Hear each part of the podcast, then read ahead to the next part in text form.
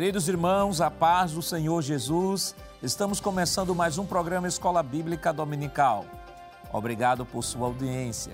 Desejamos a você que Deus continue lhe abençoando. Você que nos assiste através do canal 14 em Recife, região metropolitana, e pelas repetidoras em todo o estado de Pernambuco. Também pelo canal no YouTube, Rede Brasil Oficial, e pelo Spotify da Rede Brasil.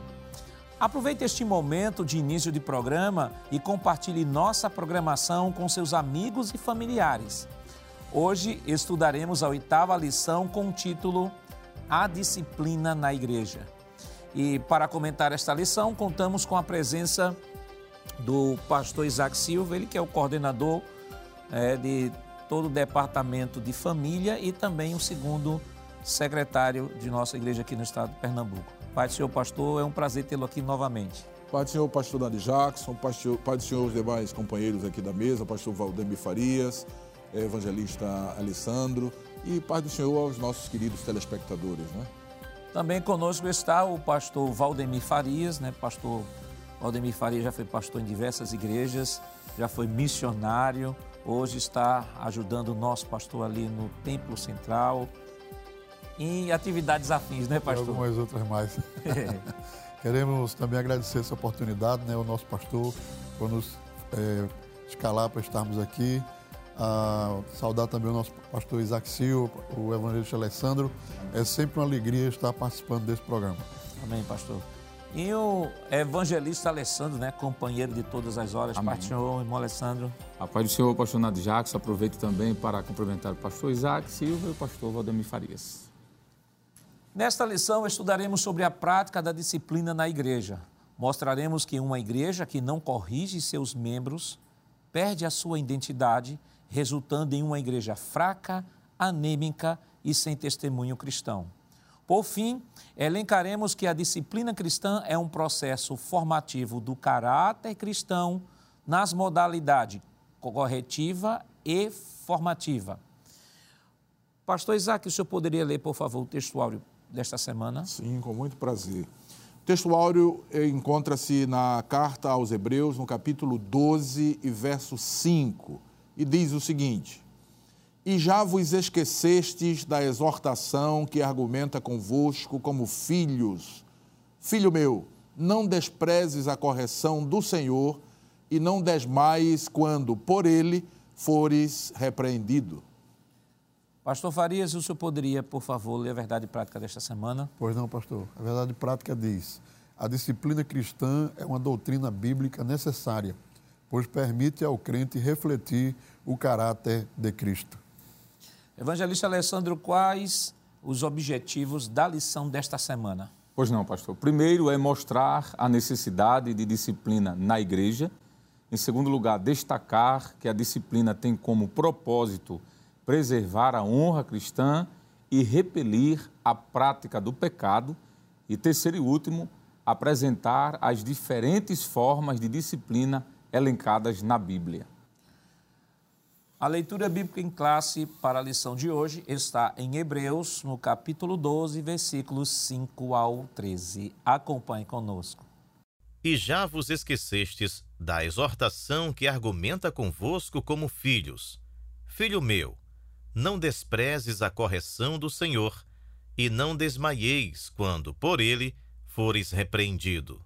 Porque o Senhor corrige o que ama e açoita a qualquer que recebe por filho.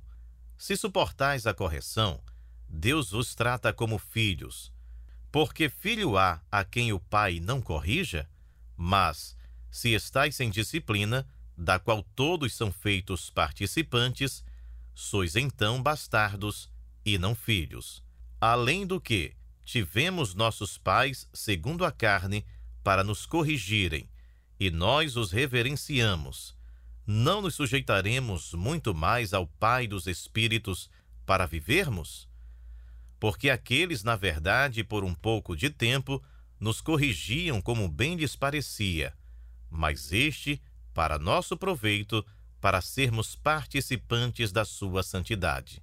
E, na verdade, toda correção, ao presente, não parece ser de gozo, senão de tristeza, mas depois produz um fruto pacífico de justiça nos exercitados por ela.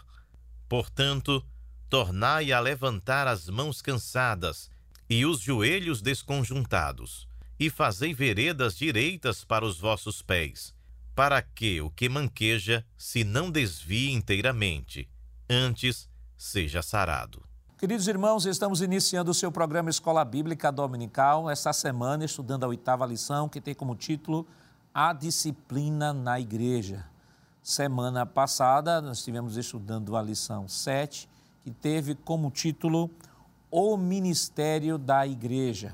É, e naquela lição, nós pudemos aprender sobre o ministério sacerdotal de todos os crentes, universal né, de todos os crentes Pudemos aprender ali sobre o ministério, sobre dons ministeriais, dons assistenciais, dons espirituais. E, por fim, nós podemos refletir né, a importância, a compreensão de se fazer esta separação do crente como um sacerdote, como um sacerdócio. Todos os crentes são sacerdotes no sentido geral, porque todos os crentes oram, todos os crentes cantam, todos os crentes adoram e sacerdote no sentido mais específico, que está ligado à liderança da igreja. A lição de hoje é uma lição muito importante, vai falar sobre a disciplina na igreja, e tanto a lição passada, a lição 7, como a lição hoje, estão reforçando o conceito de que a igreja, além de ser um organismo, também a igreja é uma organização. Então, pastor Isaac, nós é, estamos estudando esta semana a disciplina na igreja. É, este assunto é um assunto biblicamente é, pacífico, não tem, não há polêmica nenhuma, né? Só existe polêmica, só se faz polêmica neste assunto quem de fato não quer se submeter às escrituras, não quer se submeter à palavra. Mas é, uma, é um assunto que a gente percebe tanto no Antigo quanto no Novo Testamento e que faz parte da vida da igreja, porque são princípios que são estabelecidos na própria Escritura para a vida diária na igreja. Com certeza, a disciplina ela é imprescindível para a saúde do organismo chamado igreja, não é? Assim como é, o, o, o bom funcionamento, ou seja, para o bom funcionamento dos órgãos do corpo é preciso que haja também disciplina, não é? Porque essa palavra ela é muito ampla. Disciplina, por exemplo, naquilo que a pessoa é, ingere como alimentação, é, disciplina na, na questão da, do exercício físico, para tratar a questão que o corpo funcione bem. Na igreja, no sentido espiritual, a disciplina também é imprescindível para que o corpo, a igreja, funcione bem. Uma igreja que se diz cristã, ela não pode abandonar a disciplina. Até porque a disciplina é, também significa instrução. É? Pode-se dizer que é um conjunto de, de normas, como nós vamos ver é, mais à frente, não é? na, na, na definição, nós vamos ver que o, o, cristão ele precisa obedecer determinadas regras, determinadas normas estabelecidas pelo Evangelho de Cristo, não é pela cabeça de A, B ou C, é por aquilo que, de, que Jesus deixou registrado, para que ele possa viver uma vida cristã saudável. Na medida em que ele fica, ou seja, que a saúde espiritual do, do cristão, do crente, é comprometida, então a igreja ficou, Jesus deixou a igreja como uma agência para tratar as questões espirituais. Então, quem é que trata as questões espirituais de um crente que eventualmente tenha é, falhado do ponto de vista espiritual? É a igreja. Nós vamos ver isso ao longo da nossa, da nossa aula, que a igreja tem essa autoridade, não é? De não só analisar as questões que são trazidas, é? as confissões, o comportamento dos seus membros, como também de aplicar a correção, porque a disciplina ela tem esse viés também, que é o viés da correção. Não somente isso. Há muita gente, pastor Nath Jackson, queridos companheiros aqui da mesa, que olha a disciplina apenas como um objeto de punição, mas não é. A disciplina ela visa corrigir um desvio, não é? uma, uma ação equivocada, uma ação errada, para trazer o filho para o filho que eu quero dizer, o filho de Deus, não é? E a gente vai ver é, isso aqui usado de forma figurada no capítulo 12 da carta aos Hebreus, quando diz que o Senhor corrige o que ama e açoita qualquer que recebe por filho. Então, aqui, é, esse, como todo mundo sabe, não é? ou pelo menos aqueles que estudam a Bíblia, a carta aos Hebreus foi escrita num momento muito difícil para a igreja, de, de terrível perseguição, e para encorajar os irmãos, é? o escritor aos Hebreus disse: olha, não, não, não desanime, não desmaie diante da, dessa correção, da, da, correção, porque se Deus corrige é porque Ele ama. E, e tomando aqui, inclusive, um, um, uma passagem bíblica lá de Provérbios, capítulo 3 e verso, e verso 11. Né? Então, a disciplina é importante, é imprescindível para que a igreja do Senhor caminhe saudável. Porque a disciplina, ela faz com que a igreja ela vá é, progredindo no ponto de vista da, do ponto de vista da santificação. A gente serve a um Deus santo, a um Senhor santo, e como nós somos servos dele e a gente vai morar com ele, a gente tem que ir progredindo. É aquilo que está lá em Provérbios 4 e, e 18. A vereda do justo é como a luz da aurora que vai brilhando mais e mais até ser dia perfeito. Então, para a gente chegar lá, lá que eu quero dizer, na presença de Deus, na presença de Jesus, porque chegar no céu todo mundo quer chegar, mas para chegar lá a gente tem que, que ter disciplina, a gente tem que ser disciplinado e, quando é necessário, a igreja corrige através da disciplina. É, pastor Farias, o pastor Isaac é, trouxe aqui, em modo geral, assim, uma definição rápida de disciplina. Aí, de repente, o professor está é, tá nos acompanhando e diz assim, mas nas Escrituras, qual é o sentido de disciplina? Nós temos o, o mapa mental né, da, da lição da escola. A nossa, a nossa lição desta semana está dividida em três tópicos. Aí nós temos a necessidade da disciplina bíblica, segundo o propósito da disciplina bíblica e as formas de disciplina, disciplina bíblica. Bíblica, eita, quase que não sai. A necessidade da disciplina bíblica, nós temos aí, Deus é santo, a igreja é santa. Propósito é manter a honra, frear o comportamento pecaminoso e não tolerar o pecado. E as formas de disciplina, correção, restauração e exclusão. Pronto. Tendo dito isso, vamos para a nossa definição. A definição da palavra disciplina. Eu queria que o senhor pudesse ler né, e trazer rapidamente aí o conceito de disciplina. É, definição. Né? No Antigo Testamento, o termo hebraico para disciplina é mussar, que significa correção, advertência, castigo. Está em Deuteronômio 11, 2, Provérbios 5 e 12, 15 e 10. Já no Novo Testamento, a palavra disciplina é a tradução dos termos gregos didascalia, ensino, né, orientação, está em Mateus 28 e 20, e paracleses, que é exortação, 1 Timóteo 4 e 13. E paideia, que é educação. Algumas vezes esse verbo é também empregado com o sentido de punir, castigar. Hebreus 12, 4 a 11, e também utilizado para se referir à instrução de crianças. Então, essa é a definição né, que nós temos de é, exegética né, de é, disciplina. E, e, ela tem realmente esse, esse sentido. A disciplina, diferentemente do que algumas pessoas interpretam, né, como o pastor até citou no início, ela não é, não tem o propósito de destruir. Ela não tem o propósito de matar. Ela não tem o propósito de ferir. A disciplina tem o, o, o propósito principal de é, educar, de regenerar, de de é, trazer de volta, né? esse é o sentido, né? trazer de volta. O, o apóstolo Paulo falando aos Gálatas, né? explicando a respeito do plano de Deus em Cristo, a graça e a lei, ele vai centralizar todo o ensino no capítulo 3 em Cristo. E depois ele faz, ele tinha muito essa característica, o apóstolo Paulo, né? Ele fazia uma pergunta retórica, né? Aí ele faz uma pergunta lá no capítulo 3, assim, então por que foi dada a lei? E ele mesmo responde. Ele diz: a lei foi dada por causa das transgressões. Então, lei aqui tem o um sentido de educação. A lei tinha os princípios que deveriam ser seguidos e tinha o, as consequências da desobediência. Então, sempre que Deus entrega uma disciplina, entrega um, um parâmetro, ele entrega com o propósito de re, é, estruturação, de construção, de edificação. Então a disciplina, ela sempre na Bíblia vai ter esse propósito, ainda que pode parecer dura, pode parecer é, cruel em algum sentido, mas é esse o propósito da correção e da disciplina na Bíblia.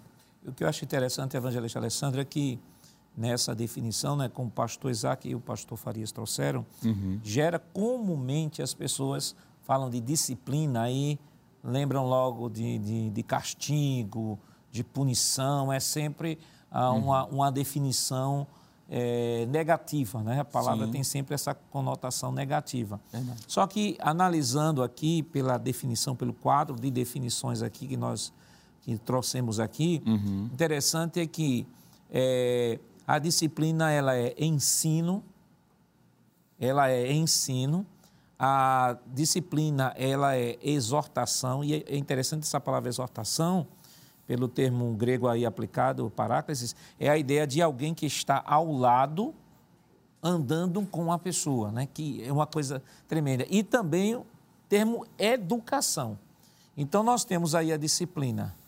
A disciplina, além da definição que se traz no sentido de punir e castigar, mas ela é, ela tem um sentido de ensino, ela tem um sentido de exortação, e ela tem um sentido de educação. Ou uhum. seja, nós temos aí três dos quatro, das quatro definições, você tem três definições positivas e só essa punição, essa punição no sentido negativo, entre aspas, porque é uma punição que gera educação, que gera exortação e que promove o ensino. Perfeito, pastor Nadir Jackson. É, eu diria que a disciplina, ela é um retrato isso parece paradoxal para algumas pessoas, mas a verdade é essa. Ela é um retrato do amor que alguém tem por outro quando aplica a disciplina. Nós temos um texto aqui, que é o texto de Provérbios, capítulo 27, versículo 6, a parte A diz: Fiéis são as feridas feitas por aquele que ama.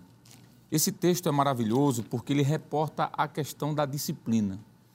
É óbvio que quando a disciplina é aplicada no momento, pastor, como o autor aos Hebreus trata, ela traz dores. Mas essa dor, ela, ela vai servir de forma didática, pedagógica, para o bem de quem está passando por, pela disciplina. Provérbios 6 e 23, o autor diz assim, o proverbista Salomão, 3, 6 e 23. Porque o mandamento é uma lâmpada, e a lei uma luz, e as repreensões da disciplina ou correção são o caminho para a vida. Observe que a, a, a descrição aqui do texto sagrado deixa evidenciado, pastor, de que a disciplina ela tem como propósito demonstrar o amor por quem está aplicando a disciplina. Como o próprio proverbista disse, que o pastor, o pastor Isaac citou o texto do capítulo 3, que disse que o pai que ama o seu filho o disciplina.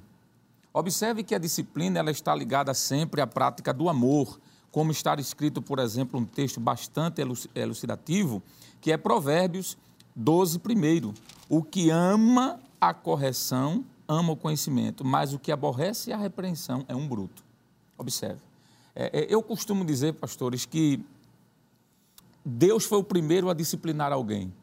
Quando, na queda do homem, Deus chamou o casal que havia corrompido, que havia pecado, e o disciplina. Mas a disciplina que Deus aplica ali é uma disciplina amorosa. Deus diz: olha, qual foi a disciplina? Vocês vão sair do Éden. Vocês estavam no melhor lugar, mas vocês vão sair desse lugar. Isso é um tipo de disciplina. É quando alguém precisa sair de onde estava para outro lugar. Mas o interessante é que Deus não disciplinou colocando um quarto escuro e fechou a porta. A expressão que o senhor citou aqui, que é paraclesis, que o senhor disse está ao lado, né? De paráclito, né? alguém que está ao lado. Deus não fechou a porta do homem e deixou ele lá no quarto escuro. Deus disse: Olha, da mulher virá o um que pisará a cabeça da serpente. É como se Deus estivesse dizendo: Vocês vão voltar ao Éden porque chegará o momento escatológico em que o homem voltará ao Éden, depois que passa por essa disciplina. Mas no, durante o percurso, há a promessa de um que viria a pisar a cabeça da serpente. Então eu entendo que o próprio Deus é um bom ilustrador, é uma boa ilustração, quer dizer, é uma boa explicação, para quando a disciplina é aplicada. Será que Deus, quando tirou Éden, do Éden, o casal, ele não o amava? Obviamente que não havia o amor. Tanto é que em João 3,16 ele diz: Porque Deus amou o mundo, e o mundo ali é a humanidade, de tal maneira que deu o seu Filho unigênito, para que todo aquele que nele crê não pereça, mas tenha vida eterna. E essa vida eterna é a recondução ao paraíso com Deus. Então, eu acredito, pastor, que a melhor forma de entender a disciplina é retirar de um lugar de conforto para um lugar de pensamento, de raciocínio, refletir, pensar. Imagine dentro do Éden, fora do Éden. Mas depois esse pai ele abraça novamente o filho. Então eu entendo, pastor, como o senhor falou, que disciplina, eu acho que foi o pastor Valdemir Farias, não é para matar, não é para destruir, mas é preciso que haja correção e quem aplica, aplica com toda certeza, pastor, porque ama. Porque se não amasse, o texto lá de Provérbios me foge à memória agora diz assim que aquele que retém a vara, né? até uma expressão que não se usa mais hoje, a correção do seu filho não ama, vai fazer com que ele vá à perdição. Então a disciplina é um sinônimo, sim, pastor, de amor e de cuidado para com aquele que falhou. Você ia falar, pastor? É, é, Jó 5,17 diz: Feliz o homem a quem Deus corrige. Então, a correção que produz felicidade, né? Exatamente. A necessidade da disciplina bíblica. Pastor, aqui nós fizemos uma citação do livro do próprio autor, né, O Corpo de Cristo, do pastor é, José Gonçalves, que ele diz assim: quando não há prática de, da disciplina, o testemunho cristão da igreja é enfraquecido. É preciso, portanto, buscar o caminho bíblico para que a disciplina não desapareça da vida da igreja. Aqui, disciplina não é sinônimo de castração, mas de restauração. O que é que a gente pode comentar, pastor? Veja, eu quero somar a este texto agora lido pelo senhor a um outro texto que tem tudo a ver com, com o contexto aqui, porque inclusive está dentro do contexto do, do, do, que foi citado do, do texto áureo, que é Hebreus capítulo 12, para a gente entender isso aí. Hebreus capítulo 12 e verso 10. Olha o que a palavra de Deus diz. Porque aqueles, na verdade, está se referindo aqui aos pais humanos, não é? Por um pouco de tempo, nos corrigiam como bem lhes parecia. Está falando aqui da correção que os pais humanos aplicam aos filhos. Mas este, agora falando do Pai Celestial, para nosso proveito, para sermos participantes da sua santidade. Então aqui está o objetivo da disciplina. Da disciplina. Por que, que a disciplina é necessária? Porque existe uma relação entre o Deus Santo, né? o único Deus, o Deus Santo, verdadeiro, e um homem, ou os homens, por assim dizer, né? porque são, são é, é no coletivo, pecadores. Então, quando estes homens decidem retornar é, é, recebendo é, gratuitamente a oferta do retorno, é aquilo que o pastor Farias falou, não é? A correção, ela faz com que a disciplina, ela, ela é uma correção de rota. Ela faz com que a pessoa retorne para o lugar de origem, no sentido da comunhão com Deus, certo?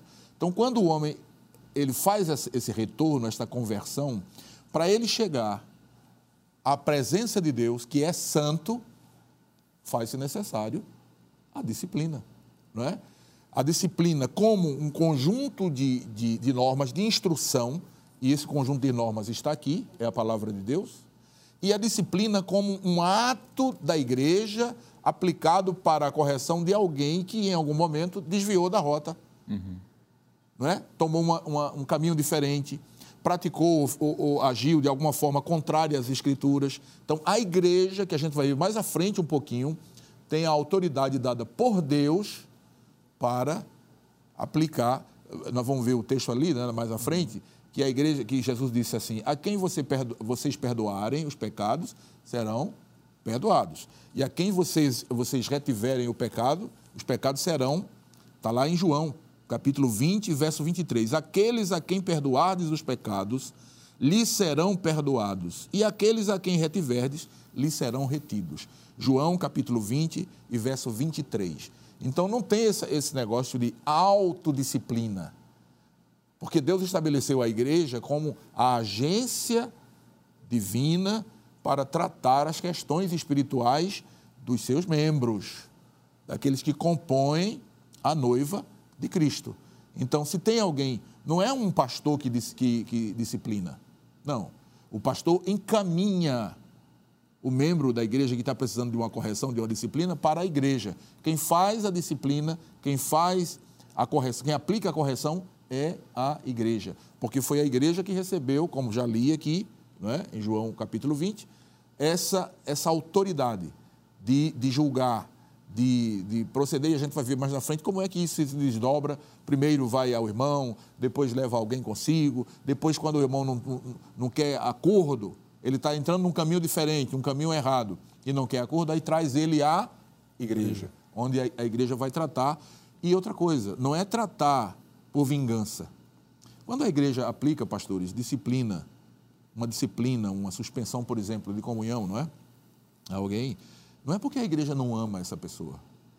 É, na nossa igreja, todo culto administrativo, toda assembleia onde é, são tratados esses assuntos, né, que são assembleias, são cultos assim internos, só dos membros da igreja, depois que é lida a relação dos irmãos que vão passar pelo processo da suspensão da comunhão, o que é que o nosso pastor faz? Levanta a igreja, irmãos, vamos orar por esses nossos irmãos que infelizmente não vigiaram e tomaram um caminho diferente e precisam ser tratados à luz da palavra de Deus. Porque, preste bem atenção uma coisa.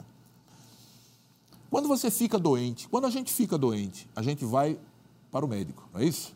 E quando chega lá no médico, o médico vai analisar a nossa situação, vai fazer o, a, o diagnóstico, e depois do diagnóstico, o que é que ele vai fazer? Ele vai aplicar o remédio certo para curar aquela enfermidade. Às vezes o remédio é amargo, mas não é porque o remédio é amargo que a gente vai deixar de tomar. Se a gente quer ficar curado daquele mal, a gente pode tomar, a gente vai tomar bezetacil, se for o caso, se for prescrito a bezetacil, vai tomar fernegan, que é uma, uma, injeção terrível, eu tomei uma, uma vez e, e, me lembro dela até hoje. Toda vez que eu falo nela, eu sinto dor. Mas eu precisava, eu precisava tomar aquela, aquele remédio. No sentido espiritual, o pastor, ele é o médico da alma. Então, quando a igreja é o hospital, quando a pessoa comete uma falha que, que macula a sua, a sua alma, não é? que a, adoece a alma espiritualmente, o que é que a pessoa deve fazer? Vir ao, ao líder, ao pastor, e tratar daquilo ali. E o pastor, se for o caso, leva à igreja e diz, meu irmão, vamos tratar o nosso irmão. E às vezes o médico diz, olha, você vai ter que ficar 15 dias de repouso. Isso é normal quando a gente vai ao médico com uma doença grave, né? dependendo do, se eu fica 15 dias de repouso, se eu fica 30 dias, se eu vai para o, o benefício até melhorar. Então, na igreja também é a mesma coisa. Às vezes a igreja tem que tirar uma pessoa do lugar, colocar no outro e dizer, olha, fica aqui. A gente vai ficar acompanhando você. Uhum. A gente vai cuidar de você até que você seja recuperado. Esse assunto está muito bom, pastor, mas vamos dar um rápido intervalo. Daqui a pouco nós retornamos, estaremos ainda comentando sobre a necessidade de, da disciplina bíblica na igreja. Não saia daí, voltamos já já.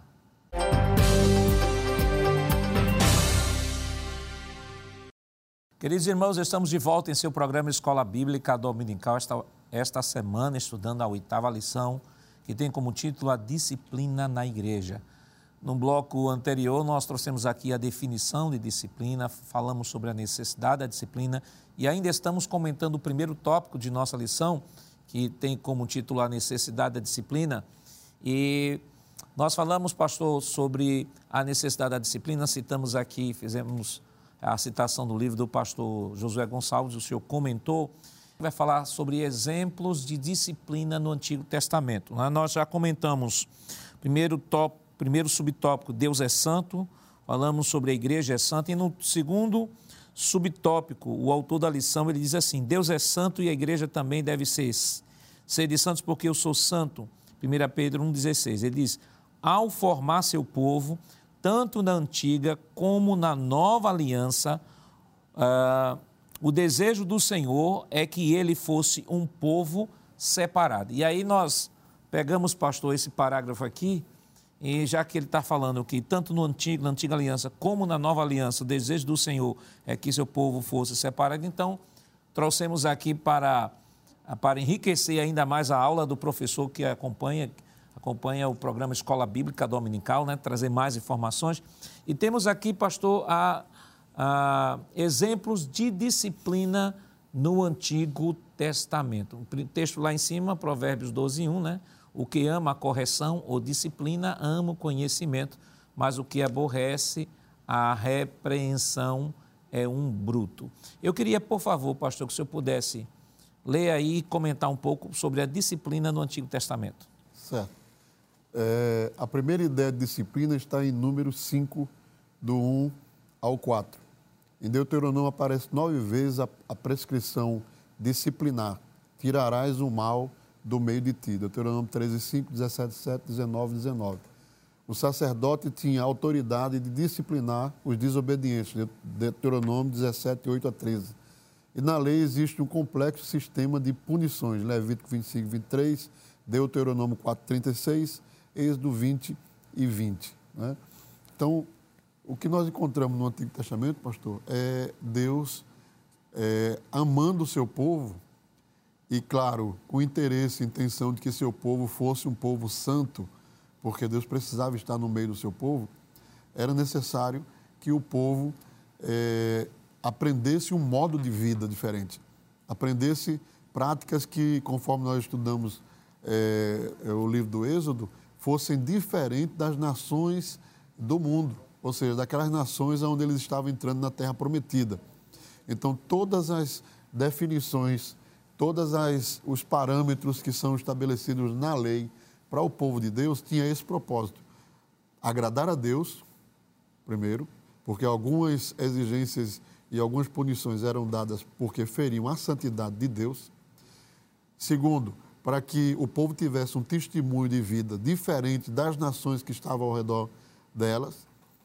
E terceiro, para que é, esse, esse, é, esse método disciplinar né, fizesse com que o povo temesse a Deus, que o povo tivesse é, um sentimento de, de. Porque todos nós entendemos que, que a disciplina também funciona como um mecanismo né, de prevenção. Então, se eu sei que há uma disciplina por determinada circunstância, eu temo.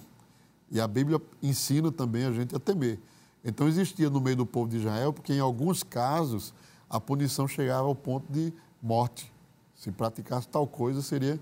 Né? Então isso freava. Né?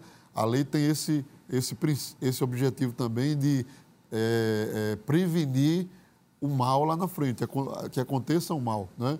Então, é, é, a disciplina era sempre tem um propósito de Deus é, de trazer o seu povo para perto de si, para purificar, para santificar o seu povo e ele está mais perto de Deus. É, vamos para a próxima tela. Evangelista Alessandro, agora exemplos de disciplina no Novo Testamento. Você poderia ler e comentar, por favor? Pois não, pastor. Diz o seguinte: a igreja primitiva praticava a disciplina. A igreja de hoje não está dispensada desta obrigação. Divisões, heresias, imoralidades e etc são mencionadas como causa para a disciplina na igreja. E aí tem uma sequência de textos que certamente vão enriquecer aquelas pessoas que estão assistindo o programa, pastor, e podem até de repente printar essa parte da tela. E nós podemos comentar rapidamente, assim como foi feito no Antigo Testamento, esposado aqui, esposado pelo pastor Valdemir Farias, que eu acho que um grande exemplo de disciplina é o próprio povo de Israel, né? É. Deus não destruiu Israel, mas permitiu com que Israel fosse para o cativeiro para purgar seus pecados e fazê-lo refletir do erro que havia cometido, né? Sem falar de personagens específicos como a própria Miriam, por exemplo. Mas falando do Novo Testamento, pastor, é, nós temos alguns exemplos na, na, na, no Novo Testamento de pessoas que precisaram ser disciplinadas e que é, eu vou pegar aqui, no bom sentido, pastor, um gancho na sua fala, quando o senhor disse que tinha disciplinas que às vezes era, era necessário ou foi executado, inclusive até com a pena máxima, que foi a execução. É porque eu entendo, pastor, que existe é, níveis de disciplina, não é? Quando nós olhamos, por exemplo, para o Antigo Testamento, nós vamos encontrar o próprio apóstolo Paulo dizendo que teve um membro da igreja de Corinto que ele advertiu por tantas vezes e não teve como resolver, que o apóstolo Paulo chega a dizer o seguinte, que entregou-o a Satanás. É uma, uma expressão muito forte, muito contundente, não é? É claro que o apóstolo não desistiu daquele, daquela pessoa, mas o que dá a entender é que essa pessoa deve ter sido disciplinada e redisciplinada, se é que existe essa expressão. Né? É, é, o próprio apóstolo, no capítulo 16, Paulo, 16 de Romanos, versículo 17, se referindo a algumas pessoas que certamente estavam sendo punidas, ou melhor, corrigidas, né? vou usar esse nome punição, é, mas que certamente estavam reincidindo no erro, o apóstolo Paulo disse: olha, desviai-vos deles. Paulo manda se desviar daquela pessoa que estava, de alguma forma, causando ali é, algum tipo de, dissensão e de heresia.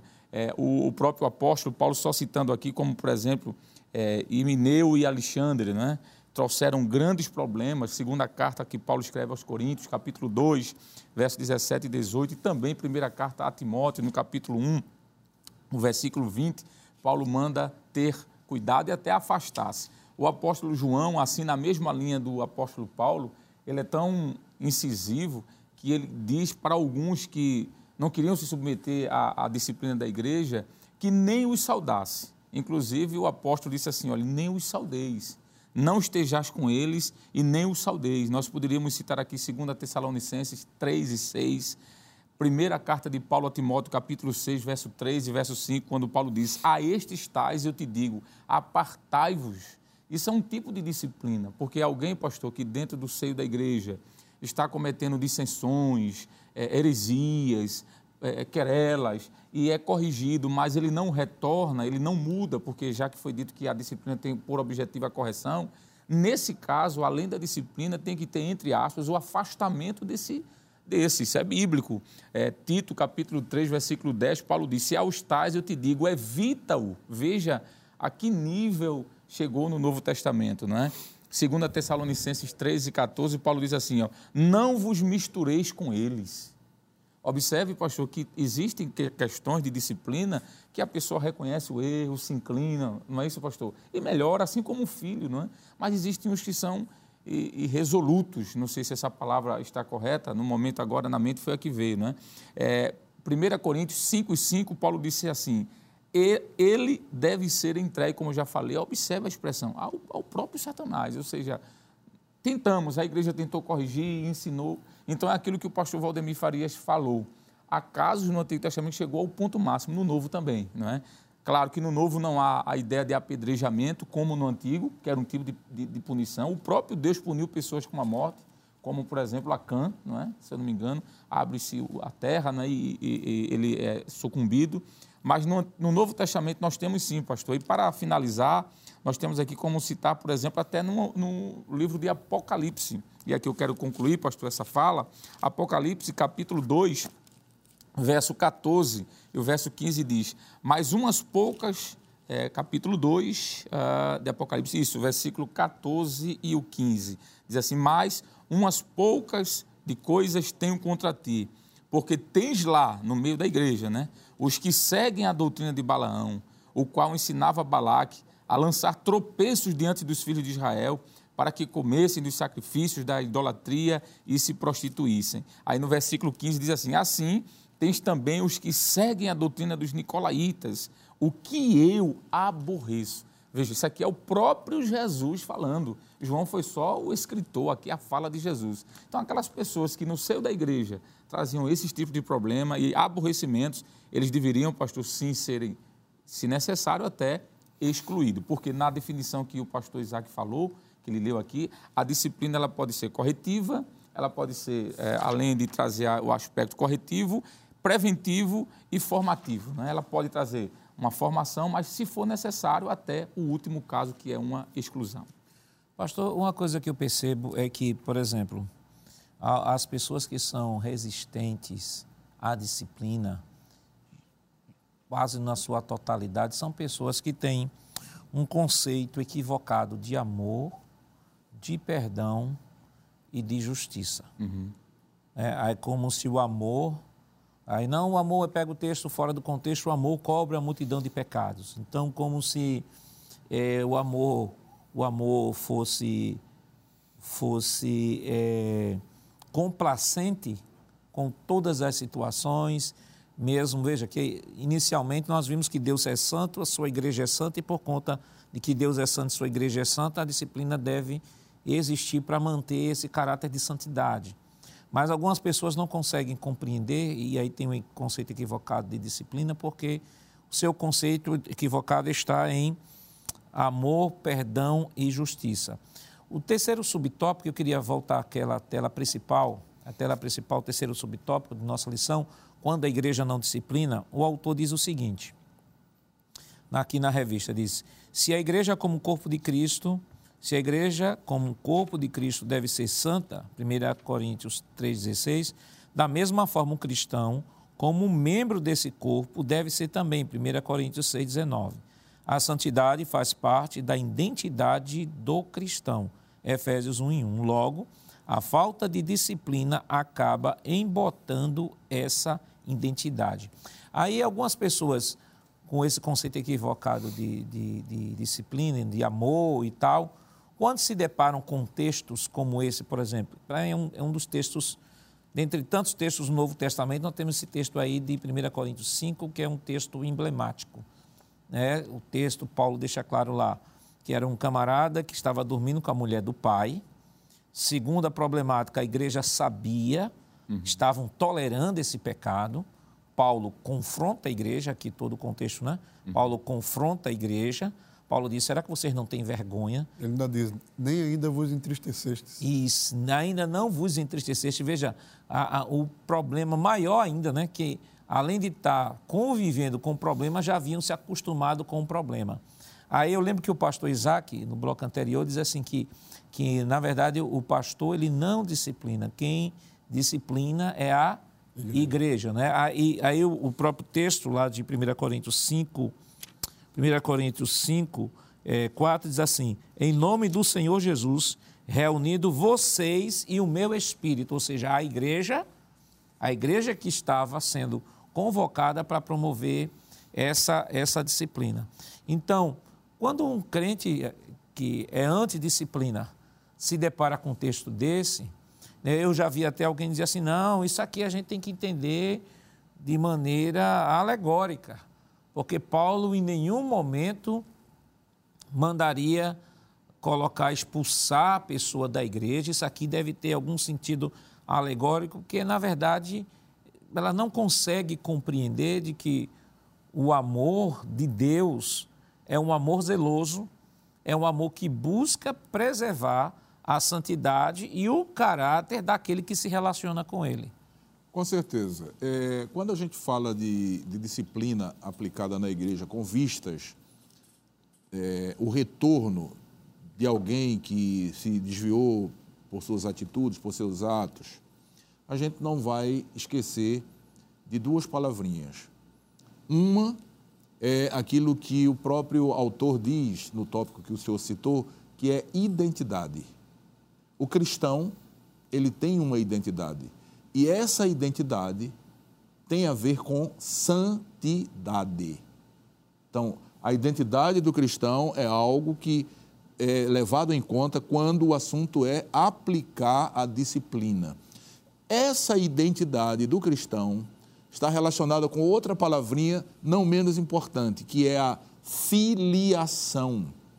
O crente em Jesus, ele é filho de Deus. Então veja o compromisso do crente. Né? Isso está lá em, em, Hebreus 12 e 7 que diz: se suportais, se suportais a correção, Deus vos trata como filhos.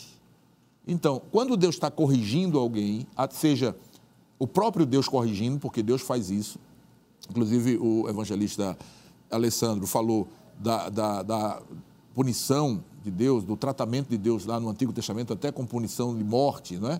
Mas no Novo Testamento, no capítulo 4 e 5 de Atos, a gente tem também Deus punindo um casal. Isso já no Novo Testamento, já no, no período da graça, não é? na dispensação da graça. Morreu Ananias e depois morreu Safira, sua esposa, porque decidiram mentir, decidiram burlar é? a igreja. E Pedro disse: Olha, você não está mentindo para mim, vocês, estão mentindo para o Espírito Santo, não é para a liderança, não é para o pastor da igreja. E eles foram fulminados. Então, repare, a, a, eu digo, a, a disciplina ela tem a ver com o, o, a identidade do cristão, que está ligado à filiação, certo? Agora, essa questão do amor, bem frisada aqui pelo pastor Nadir Jackson, a gente tem que ir lá para Romanos, capítulo 11 e verso 22. Veja o que Paulo diz ali. Considera, pois, a bondade e a severidade de Deus. Para com os que caíram, severidade, mas para contigo a benignidade de Deus. Aí ele diz: se permaneceres na sua benignidade, de outra maneira também tu serás cortado. Veja, Deus é amor? É. Deus cuida dos seus, cuida da forma mais, mais amável possível. Ninguém tem mais amor do que Deus, porque Ele é amor, não é? Mas quando chega o momento de usar a severidade, está aqui. E a severidade é para quem, pastor? Para os que caíram. Para os que caíram e não, veja, os que caíram e não reconhecem a sua queda, e não se arrependem e não se voltam pedindo não é, perdão. Porque se a pessoa caiu, se a pessoa reconhece a sua queda, se arrepende e volta pedindo perdão, esse Deus de misericórdia, que é Pai, lembra a filiação? Ele é filho e Deus é Pai, vai certamente perdoá-lo. E é claro, se a igreja é uma agência de Deus aqui na terra para tratar as questões espirituais do, do povo de Deus, então a igreja vai aplicar. Vai aplicar a correção, a disciplina e depois vai trazer essa pessoa de volta para o seu seio e dizer: não, meu irmão, o senhor foi tratado, agora o senhor volta à comunhão com a igreja e vai viver a sua vida como um cristão, dando um testemunho de cristão, não é? Dando, é, é, é, ou seja, vivendo a sua identidade de cristão e de filho de Deus. Pastor, o que eu acho interessante é, voltando ainda, pastor Farias, ao texto de 1 Coríntios, capítulo 5, que é um texto que para aqueles, porque você tem dois grupos, dois extremos que devem ser evitados. Primeiro extremo é aqueles anti-disciplina. Não. Meu problema eu trato diretamente com Deus. Não tenho que tratar com o pastor, não tenho que tratar com a igreja. Isso é coisa de Deus. Se eu pecar, eu vou, peço perdão a Deus, Deus me perdoa e ponto final. É comigo e Deus. Os antidisciplina. E por outro lado, tem aqueles também que reconhecem eu pequei, mas veja só, meu tipo de pecado na igreja, ele seria tratado da seguinte forma: eu seria afastado três meses, iria ser afastado da, da ceia do Senhor, não ia participar da ceia. Então, o que é que eu faço? Eu me autodisciplino. Senhor, eu reconheço, me autodisciplino e não participo dos trabalhos durante três meses. Depois de três meses, ele volta, não diz nem ao pastor, nem nada, é, é autodisciplina. E aí o que é que acontece?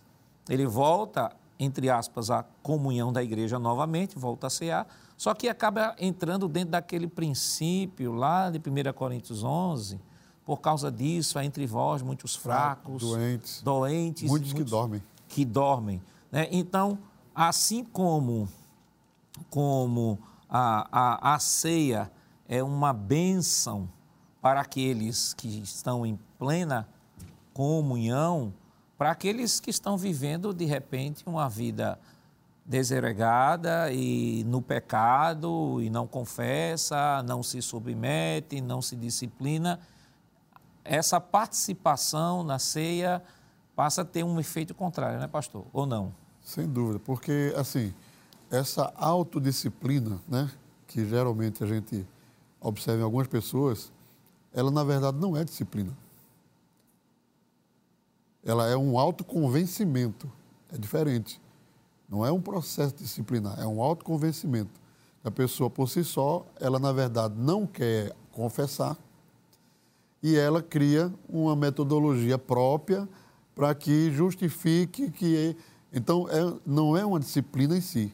A gente chama de autodisciplina, mas na verdade não é. É um, é um autoconvencimento.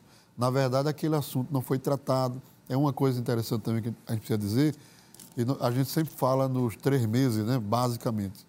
Mas três meses é um prazo mínimo, porque dependendo da circunstância, da repercussão, dependendo dos prejuízos, né, são uma série de fatores que só quem pode dar esse veredicto é aqueles a quem Deus chamou para estar liderando o rebanho, para estar liderando a igreja.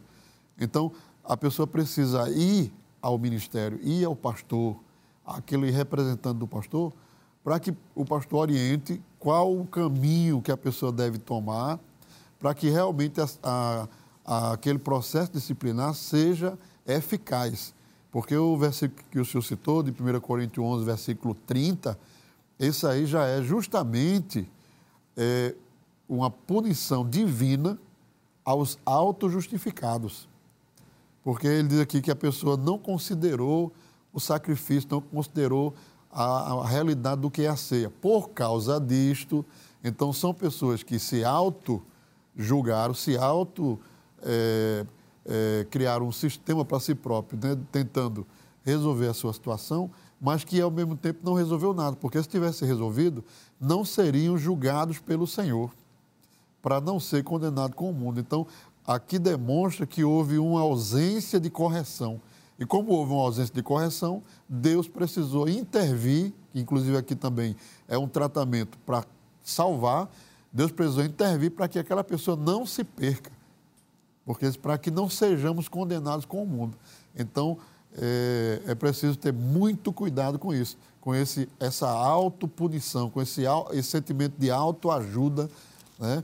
É preciso que se, que se diga isso, é preciso que a pessoa procure a liderança da igreja e trate abertamente o seu caso. Pastor, só, só um adendo aqui a essa fala importantíssima do pastor Valdemir Farias, é que é o seguinte, não, não existe autojustificação. Perante Deus, quem justifica o homem é Jesus. É. Essa justificação, o ato da justificação, ele se deu na cruz. Quando Jesus morreu, o seu sangue derramado justifica todo o pecador que nele crê. Certo? Então, o ato da justificação foi operado por Jesus. Só que Jesus estabeleceu a sua igreja, a igreja, como a agência, porque, claro, a igreja está aqui na terra, é formada por seres humanos falíveis, que poderiam eventualmente cometer eh, falhas. Aí Jesus estabeleceu a sua igreja como agência do reino de, de Deus para tratar questões espirituais do seu povo. Veja, eu vou ler de novo. 20 de João, capítulo 20 de João, verso 23. Aqueles a quem, isso é Jesus falando, aqueles a quem perdoardes os pecados, lhe serão perdoados, e aqueles a quem o retiverdes, lhe serão retidos. Então veja o poder que Deus, que Jesus deu à igreja para tratar essas questões espirituais envolvendo os membros da igreja, envolvendo o seu povo, não é? Então não é a autojustificação. Qual é a justificação que o homem tem diante de Deus? Ele vai se justificar de quê?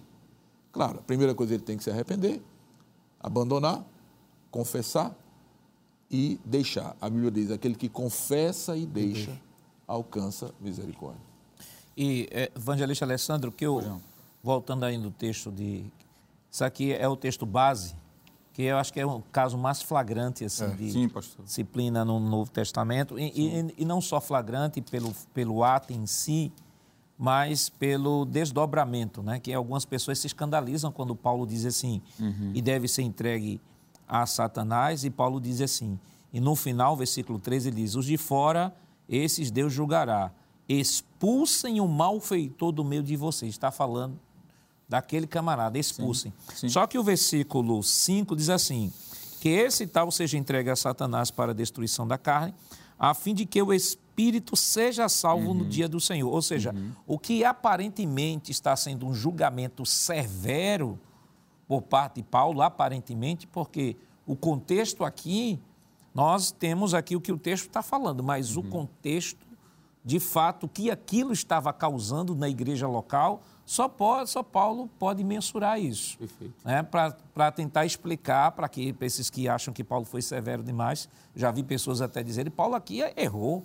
Como é que Paulo trata um membro desse jeito e tal? Disse, então, meu irmão, o senhor está questionando a autoridade uhum. escriturística, você está questionando a autoridade paulina, você está, além disso, eu disse, além disso, há um outro problema, é que você está falando por Paulo de uma situação que Paulo conhecia melhor do que qualquer pessoa Sim. que estava em loco, ele estava lidando com a igreja. Sim. Então, observe, o texto, a fim de que o Espírito seja salvo no dia do Senhor, mostra que o objetivo é a finalidade deste, desta atitude uhum. de Paulo foi justamente não só preservar a igreja, uhum. porque a igreja, de, a igreja ela tem um testemunho de fé a dar diante da comunidade, né? com toda certeza. Paulo diz assim: isso que está acontecendo entre vocês, nem entre os ímpios se nomeia. Uhum. Quer dizer, os ímpios também já estavam sabendo do que estava acontecendo na igreja. Então a igreja tem, tem um testemunho a dar diante da comunidade, mas o objetivo maior, Paulo deixa claro assim,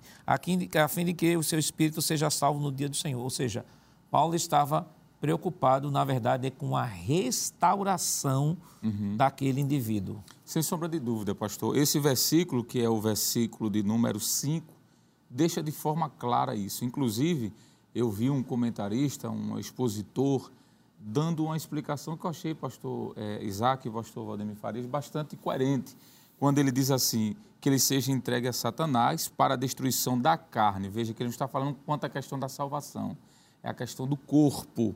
Mas ele conclui dizendo, para que o seu espírito seja salvo. E o comentarista disse o seguinte, era como se Paulo estivesse dizendo assim, que ele não tenha mais a bênção da igreja no sentido de sofrer na carne algum tipo de punição, algum tipo de enfermidade, algum tipo de dor, para que através disso ele reconheça o seu erro e busque perdão, porque diz para que seu espírito seja salvo. Eu achei bastante coerente.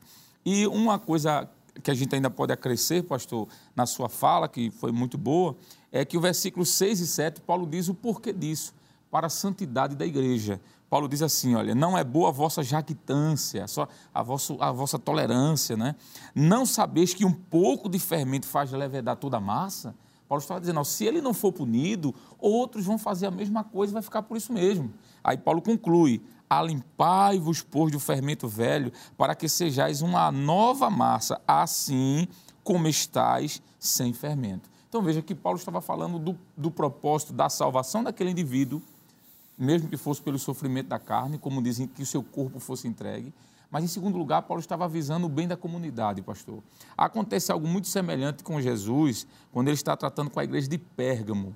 Porque, capítulo 2 de Apocalipse, versículo 16, o Senhor disse o seguinte: o Senhor fala sobre uma punição, mas antes ele fala de um arrependimento. Ele diz assim: Arrependei-vos, pois, quando não em breve virei a ti, e contra eles batalharei com a espada da minha boca. Veja que antes da punição, o Senhor Jesus fala do arrependimento, arrependei-vos. O que está no verso 21, por exemplo, deste mesmo capítulo, que agora já é a igreja de Tiatira, o Senhor diz assim: Eis que aporei, eu entendo que isso aqui tem a ver com Paulo, quando ele disse entregue o seu corpo a Satanás.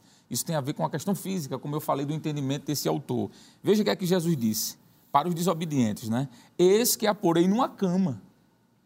Aí ele continua: e sobre os que adulteram com ela virá grande tribulação. Veja, cama dá ideia de sofrimento, de adoecimento, tribulação também. Aí diz: se não se arrependerem das suas obras.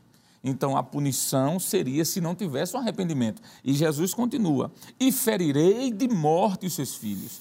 Coaduna-se com a fala de Paulo lá aos Coríntios. E todas as igrejas saberão que eu sou aquele que sonda os rins e os corações. E ele conclui: majestosamente dizendo: E por isso darei a cada um segundo as vossas obras. Eu entendo, pastores, que isso aqui tem muito a ver, tudo que a gente está conversando aqui sobre Paulo, sobre a igreja de Éfeso, Tiatira, sobre a história, a parábola do filho pródigo. Né? A, a Bíblia conta que ele saiu, ele errou, sofreu, mas depois caiu a ficha. Ele sabe de uma coisa, eu vou voltar e vou pedir perdão ao meu pai. E ele voltou. E quando ele voltou, ele recebeu graciosamente o perdão do pai, mas depois que houve um arrependimento. Se continuar no lamaçal, continuar comendo lá com os porcos, não vai alcançar a graça. Então a misericórdia vem através do arrependimento. E a disciplina tem como propósito isso: dizer, olha, você errou, mas tem solução. Se você se submeter, como disse Jesus aqui, a minha espada não será inflamada contra vocês. Então eu penso, pastor, que esse texto de Paulo foi para salvação da vida daquele homem, preservação da santidade da igreja e também conscientização para os que estavam de dentro, para que não viesse fazer a mesma coisa. Mas qual o propósito da disciplina? Isso nós estaremos comentando depois do nosso rápido intervalo. Voltamos já.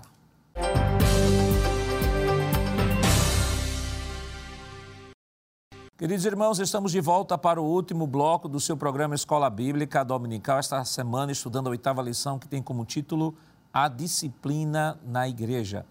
E no bloco anterior, nós comentamos sobre a necessidade da disciplina bíblica, trabalhamos aqui diversos textos mostrando a disciplina no Antigo Testamento, no Novo Testamento, comentamos alguns casos de disciplina Novo Testamento, mostramos aqui de que a dois, duas visões que precisam ser evitadas: a visão daqueles que tentam se autodisciplinar ou a visão daqueles que acham que não há necessidade de disciplina, o pecado deve confessar diretamente a Cristo. É, então, nós vamos para agora o segundo tópico de nossa lição: o propósito da disciplina na igreja. É, manter a honra de Cristo frear o comportamento pecaminoso e não tolerar a prática do pecado. Pastor, é, Pastor Isaac, voltando ainda àquela temática de que algumas pessoas têm um conceito equivocado sobre amor e passam a entender de que a igreja ela precisa tolerar tudo que é tipo de pecado, né? inclusive em decorrência desta visão, hoje se tem as chamadas igrejas inclusivas, né? inclusivas entre aspas, né? que é a igreja que procura, de alguma forma, cristianizar aquilo que a própria Escritura já condena no seu cerne, né? porque a Bíblia fala que Deus é santo, a igreja é santa, quem define o que é pecado não são as leis humanas, quem define o que é pecado é a própria Escritura, próprio Deus, próprio Deus que criou é o Deus que estabelece leis. É, então, Deus que estabelece leis é o Deus santo, é um Deus que estabelece princípios e seus princípios são santos e são princípios imutáveis, independentemente da época em que nós vivamos.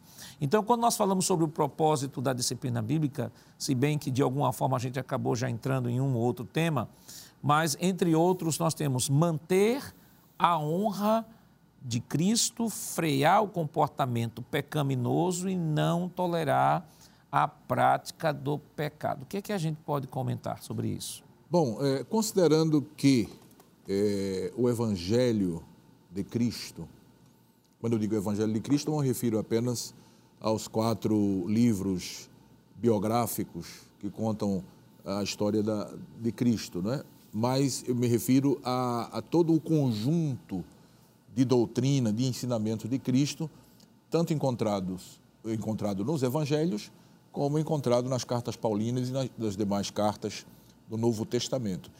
É o padrão, é o paradigma. O Evangelho de Cristo é o paradigma. Então, quando uma pessoa vem e diz, pastor, eu sou cristão, há um, uma, uma expressão lá na primeira carta de João, muito interessante sobre isso. Repare, primeira carta de João, capítulo 2, verso 6. Olha o que João diz.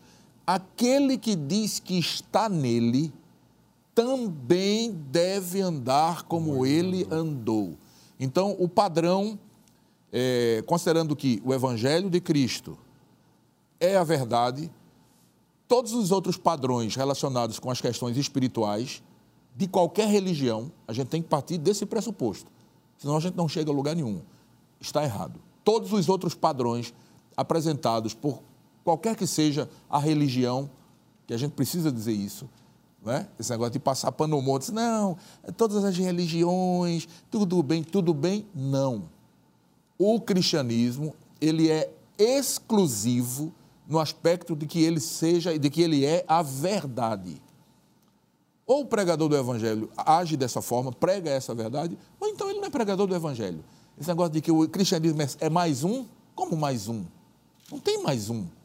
Ele é o único padrão, ele é o único paradigma quando se trata de assuntos espirituais, ou seja, quando se trata da relação do Deus com o homem, do homem com Deus.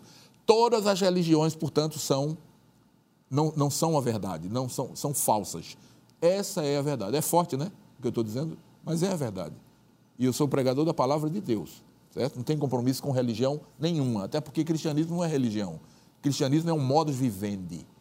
Quem diz que é religião é o IBGE, certo? Porque tem que apresentar estatística. Mas pela palavra de Deus, lá no capítulo 3 de João e capítulo 4 de João, a gente vai aprender que o cristianismo é um modus vivendi, é viver pelo Espírito, é nascer de novo. Jesus disse a Nicodemos, é ser uma nova criatura. Isso é cristianismo. Tem nada a ver com religião, certo? Agora, religião nada mais é do que uma tentativa humana de se religar a Deus. Isso é religião. Até pela palavra que vem do latim religio, que é religar, não é? Pois bem, então, quando a gente é, observa assim o, o evangelho como o padrão, e uma pessoa vem e diz, eu sou cristão, eu sou evangélico, essa pessoa, ela tem que viver de tal forma conforme o evangelho de Cristo. Paulo disse isso, somente deveis portar-vos conforme o evangelho de Cristo. Quando essa pessoa ela sai desse padrão dizendo que é evangélico, ou seja, o padrão é o evangelho de Cristo, o paradigma é o evangelho de Cristo, ela está desonrando o nome de Cristo. De, desonrando de que forma, pastor? Ela está sendo o motivo de blasfêmia. Alguém vai blasfemar o nome de Deus por causa do comportamento de alguém que diz que é cristão. É por isso que essa pessoa, é por isso que existe a, a disciplina, para que essa pessoa, não é, possa, para que as pessoas que se dizem que são crentes, que são cristãos, possam honrar o nome de Cristo, honrar com a sua vida, honrar com a sua a sua atitude. É por isso que Deus deu à igreja pastores, com vistas o aperfeiçoamento dos santos, não é? Pois bem, é, o comportamento pecaminoso, ele é algo que vai estar sempre rondando o arraial dos filhos de Deus. Outra vez linkou com a palavra filiação, não é? O arraial dos filhos de Deus, aqueles que nasceram de novo, ele, ele esse arraial vai estar sempre sendo é, assim, de certa forma, é, acompanhado pelo, pelos comportamentos, pela, pela, pela concupiscência, pelas tentações, de um modo geral. Não é? Então, a disciplina, como disse o pastor Farias, vai servir de muro de contenção, que o indivíduo vai entender. Diz, não, se eu, se eu passar dessa, dessa linha, não é? Eu não eu vou ter eu vou ter algumas algumas consequências. Eu vou sofrer algumas consequências. Tanto do ponto de vista humano aqui na Terra porque a igreja é a agência do, do reino de Deus para tratar das coisas espirituais aqui na Terra como também em relação a Deus. Então a pessoa diz não. Aí freia o que freia o comportamento pecaminoso né? Freia o comportamento pecaminoso.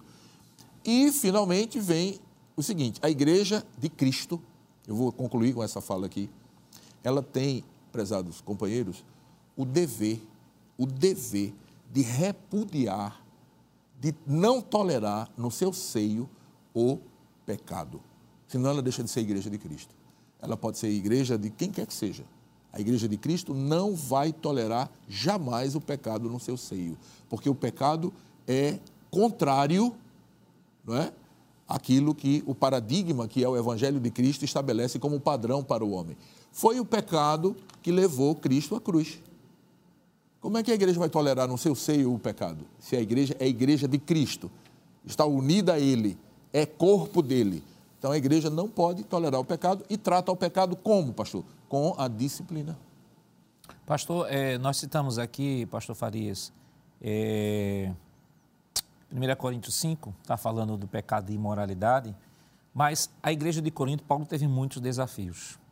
Entre os desafios que Paulo teve naquela carta, ou naquela igreja, houve um problema de rebelião interna, né, que haviam, não se sabe se um, uma pessoa, se, se alguns autores dizem assim, era um que influenciava outros, outros não, era um grupo de pessoas.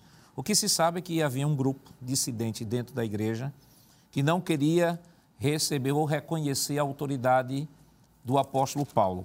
É, 2 Coríntios, capítulo 3, aí eu vou ler alguns textos aqui e quero que o senhor comente. É. É, 2 Coríntios, capítulo 3, versículo 1, é, Paulo nos diz assim: Estamos começando outra vez a recomendar a nós mesmos, ou será que temos necessidade, como alguns, de entregar carta de recomendação para vocês ou pedi-las a vocês. Ou seja, Havia uma rebelião tão grande dentro da igreja com relação ao pastor Paulo que os crentes disseram assim: olha, vocês querem vir, quer vir aqui, Paulo, na igreja? Traga a carta de recomendação. Aí Paulo disse assim: como é que eu vou trazer a carta de recomendação? Veja o que Paulo diz. Vocês são a nossa carta, escrita em nosso coração, conhecida e lida por todos. Isso entristeceu muito o coração de Paulo. É, o texto aqui de, ainda de 2 Coríntios capítulo 2, versículo 1, Paulo diz assim, porque decidi por mim mesmo o seguinte, não voltar a me encontrar com vocês em tristeza, porque se eu entristeço vocês, quem me alegrará senão aquele a quem tenho entristecido?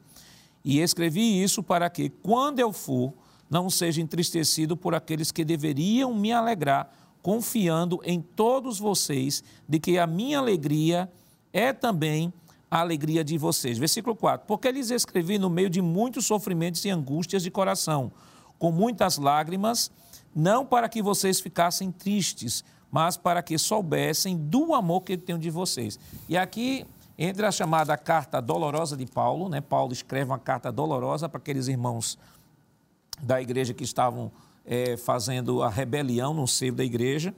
E aí Paulo manda Tito levar essa carta dolorosa, imagina, um grupo de rebelados é. contra Paulo.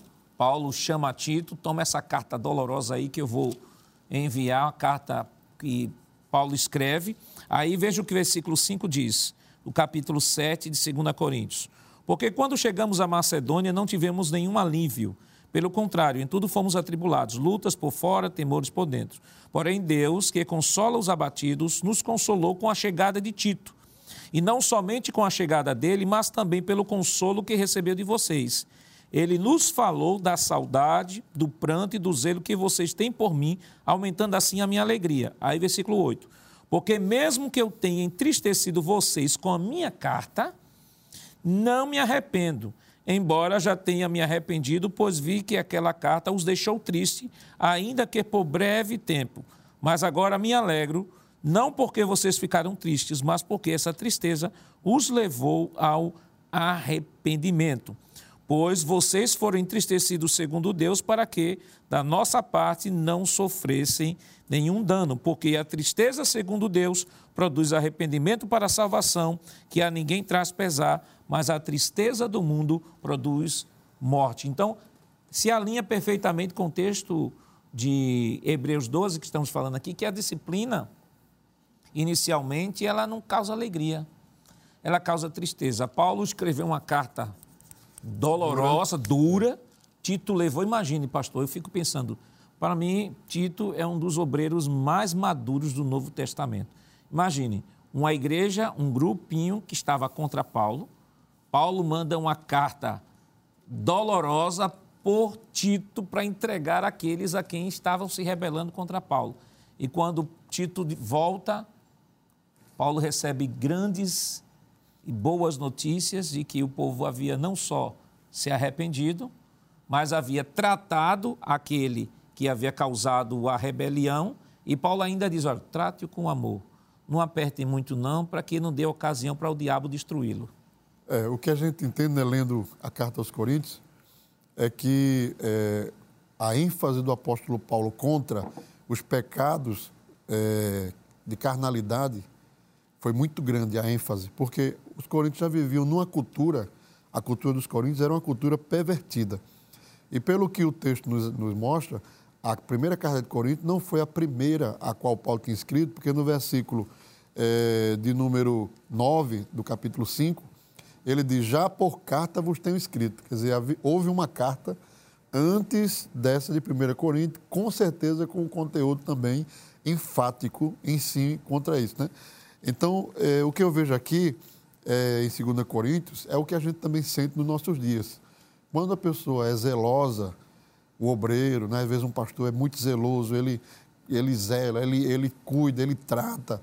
Existe sempre aquele grupo que acha que o pastor está sendo muito duro, está sendo muito extremista, foi o que Paulo recebeu aqui de um grupo que estava lá em Coríntios, achando que aquele, aquela expressão que a gente falou muito aqui, né, está entregue a Satanás. Talvez aquilo ali foi um dos pivores, né, desse, não sei, mas pode ter sido, é, desse sentimento que eles quiseram gerar contra o apóstolo Paulo e não deixou deixar de receber ele. mas tira, de, deixar assim, é, é, seu Paulo, o senhor vem, mas traga uma carta de recomendação. Quer dizer, o fundador da igreja, né, o pai da igreja, era como que tirar um pouco assim a, a, a autoridade ou, ou, ou, a força do apóstolo Paulo. É um desaforo, né, pastor? Desaforo. desaforo, né? E o apóstolo Paulo chega também a dizer, ainda na segunda carta aos Coríntios, é, ele chega a dizer aqui no versículo, é, no capítulo 1, versículo 23, invoco, porém, a Deus por testemunha sobre a minha alma. Isso aqui é muito forte. O apóstolo Paulo estava querendo dizer assim: Deus sabe o propósito pelo qual eu tratei vocês dessa forma. É, ainda que parecesse que o apóstolo Paulo estava sendo forte demais, aí nessa carta aí, quando ele manda a segunda carta, né, já sabendo o que estava acontecendo, ele usa essa expressão aqui que eu acho muito, mas muito profunda, né? Quando ele diz assim, eu invoco a Deus por testemunha sobre a minha alma, que para vos poupar, é, não tenho até agora ido a Coríntios. É.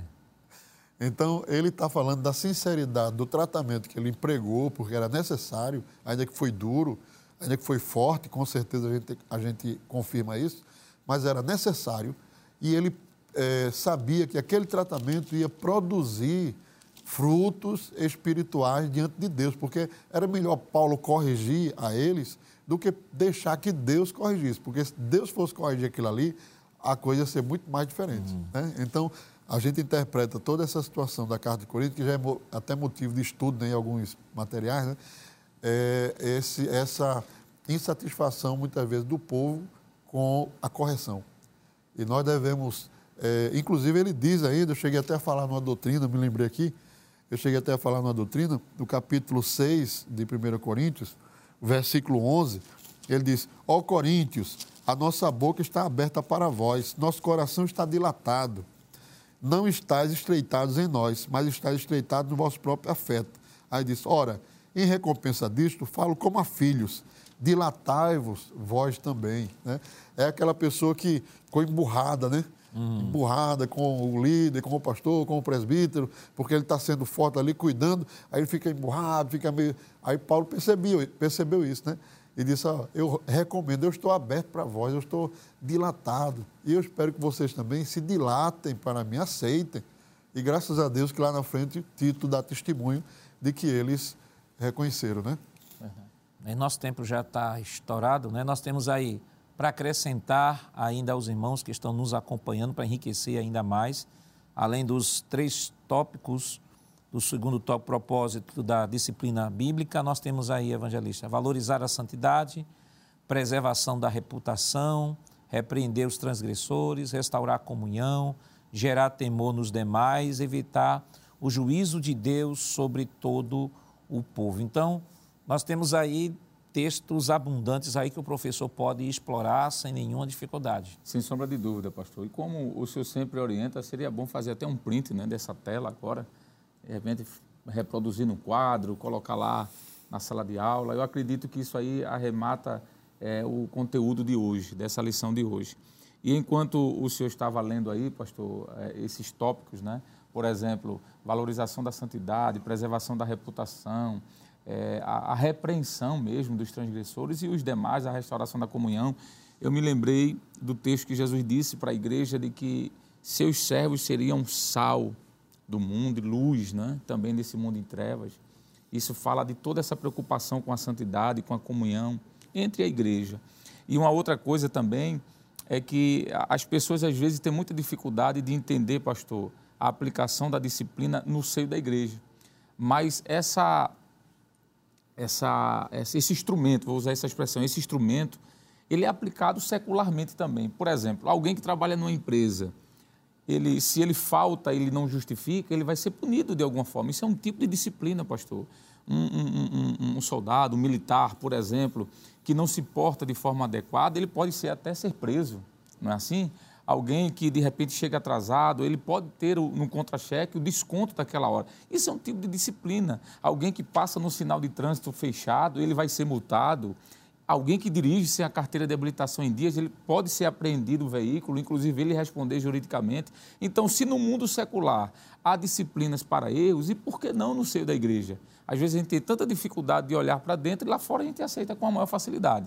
Então eu penso, pastor, que esse quadro aí vai resumir de forma muito prática e, e com certeza vai ser de grande valia para os professores. Temos as formas de disciplina bíblica, disciplina como modo de correção. Esse subtópico está baseado em primeira em Hebreus 12, 7. Hebreus capítulo 12 foi o capítulo que nós Sim. já comentamos aqui. Sim. O segundo tópico, a disciplina como forma de restauração está baseado em 2 Coríntios, capítulo 2, versículos 5 a 8. Nós também já comentamos aqui. E o terceiro subtópico, a disciplina como modo de exclusão, uhum. 1 Coríntios, capítulo 5, versículo uhum. 13 em diante, nós também já comentamos aqui. A próxima tela, por favor, aí para enriquecer mais ainda o nosso, o nosso professor né, que está nos acompanhando, nós temos aí repreensão particular, repreensão coletiva, repreensão pública e repreensão de exclusão. E aí, Hebreus 12, 11.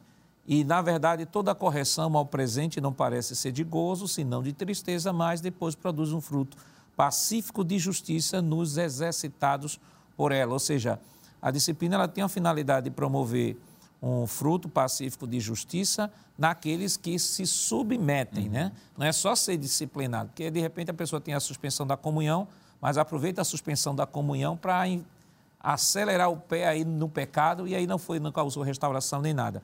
Pastor, o nosso tempo foi embora, está hiper estourado, mas rapidamente o que conselho o senhor pode dar ao professor que nos acompanha nesse momento é, com relação à abordagem dessa lição? Bom, é mostrar que é, a disciplina é algo, como já falei desde o início, imprescindível é, ao bom andamento da igreja, à manutenção da santidade na igreja, é, e, e, com a disciplina, ou seja, uma igreja bem disciplinada, crentes bem, bem disciplinados, eles vão honrar a Deus. Se a pessoa quer honrar a Deus sendo cristão, ele precisa, além de dizer que é cristão, ele precisa viver segundo o padrão do evangelho não é? exarado nas Escrituras, que é o evangelho de Cristo me refiro, digo outra vez, não me refiro só à biografia de Cristo, mas a todo o conjunto de, de escritos é, paulinos, é, as cartas de João, de Pedro, enfim, todo, todo, o Novo Testamento a pessoa deve usar como referência, como padrão. Eu devo me comportar dessa maneira. E aí sim, essa pessoa vai estar honrando o Evangelho e vai estar sendo realmente cristão. E não vai, veja, e não vai achar ruim, pastor, quando eventualmente, isso se acontecer, naturalmente, não é? precisar ser corrigido. Muito pelo contrário, vai agradecer. Vai dizer, graças a Deus que eu tenho uma igreja que cuida de mim, que quando eu precisei de correção, me corrigiu. Pastor Farias. Pastor, é, os professores devem ter cuidado, né? De passar com muito cuidado, com muito é, zelo, o, o, aspecto central da lição, é, que foi um dos pontos que a gente falou aqui, que a, a, a disciplina ela tem o propósito de é, restaurar, né? de restaurar. Então, aquela ênfase né, na desligamento, você está excluído, é, está fora, não é essa visão que a lição quer passar. A lição quer passar de que a importância de uma correção na restauração de um crente que quer andar bem na presença de Deus. Né? Então, eu acho que esse é um ponto que deve estar bem, bem firme assim, na mente do professor.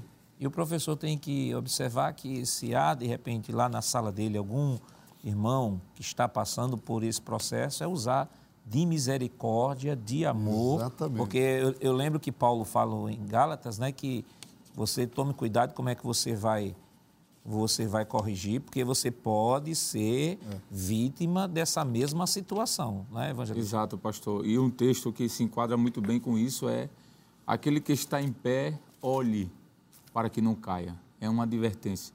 Todos nós estamos suscetíveis a falhas, devemos vigiar para não orar, para não, para não pecar, quero dizer, não é? Mas aquele que pecou, pastor, acho que de repente é uma palavra, um momento oportuno. Se você está numa condição como essa, siga o conselho que foi dado aqui pelo pastor Isaac quando citou o texto de Provérbios 28 e 13, não é? Aquele que confessa e deixa alcança misericórdia. Não está perdido, há ainda possibilidade de restauração. Lembre dos ossos secos lá, a visão do profeta Ezequiel, né? O Espírito de Deus, ele vivifica. Mas para isso é preciso ter perdão, como fez o filho pródigo. Caindo em si, voltou para a casa do Pai. Há restauração e Cristo é o mais interessado e a igreja é que você esteja de pé.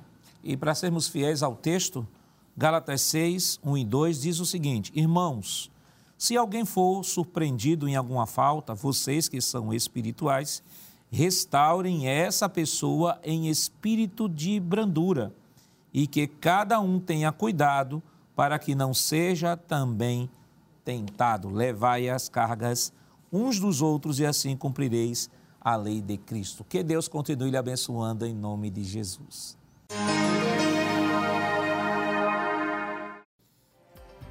Chegamos ao final do programa de hoje, onde estudamos a oitava lição com o tema A Disciplina na Igreja. Na próxima semana veremos a nona lição com o título O Batismo, a primeira ordenança da Igreja. O programa Escola Bíblica Dominical vai ao ar na TV toda sexta-feira às 21h30 e no sábado às 16 horas. Também está disponível no formato podcast no Spotify e em nosso canal no YouTube, Rede Brasil Oficial. Se inscreva, ative o sininho e compartilhe nossa programação. Obrigado por sua companhia e até o próximo programa. Pastor Isaac, nos dê a honra. Petra a bênção. Que a graça de nosso Senhor Jesus Cristo, o amor de Deus nosso Pai, a comunhão e as consolações do Santo Espírito seja com todo o povo de Deus hoje e sempre. Amém.